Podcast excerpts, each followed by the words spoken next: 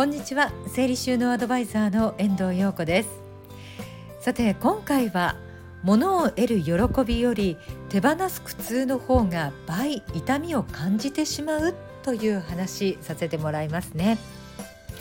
え今年は例年に比べてお家にいる時間が長くなって今まで見て見ぬふりをしてきたけど家の中にあるいるものいらないものしっかり分けてみようとかあとお家の中で仕事をする機会が増えたから仕事ができる環境に整えてみようとね感じてお家の中の片付け頑張ったっていう方たくさんいらっしゃると思います。ただお家の中の片付けを進めていくとなかなかゴミ袋の中にいらないものが入っていかないっていう現象が起きませんでしたか？ああこれもう必要ないんだけどでも捨てるのはなんだか忍びないなって思うとなかなかゴミ袋の中に物って入っていかないですよね。それって当たり前のことなんです。なぜなら人は何かを手にした喜びよりも手放す苦痛の方が強く感じてしまうからなんですね。加えて人は変化を恐れる生き物のためどんな状態であっても現状維持したがってしまいます。これもまた原因の一つなんです。その後の生活が劇的に変化する改善されると分かっていても心のどこかで、えー、変化を恐れてしまうため現状維持してしまいがちなんですよね。だから散らかった部屋を見てああこれ片付けなきゃなめんどくさいなどこから手をつければいいんだろ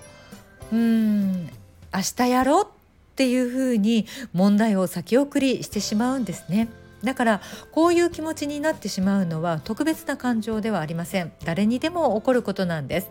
ということは裏を返せば散らかった部屋、まあ、いわゆるお部屋から快適空間にシフトチェンジできた人っていうのはこの苦痛と変化に正面から挑んだ人ということが言えますよね。私も以前は本当に散らかった部屋で、えー、足の踏み場もないような部屋に住んでいましたから苦痛と変化に向き合った一人と言えるかもしれません。まあ、なぜそうやって嫌だなと思いながらも手を動かすことができたのかっていうともうこんな部屋には住みたくないって心の底から思ったからなんですよね。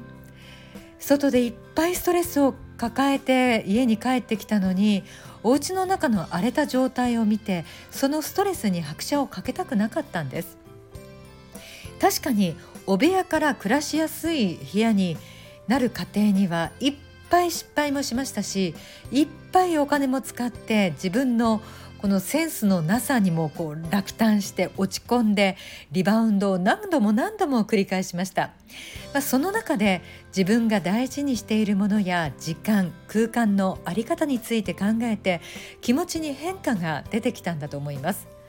ゴミ袋を手にしたのに全然ゴミが見つからない。いらないものがゴミ袋の中に入っていかないという方は思いっきり悩んで思いっきり失敗してみてください。その失敗とか考え抜いた先には理想の暮らしが待っているはずです。そして変化を受け入れた後はとてつもなく快適な生活が送れます。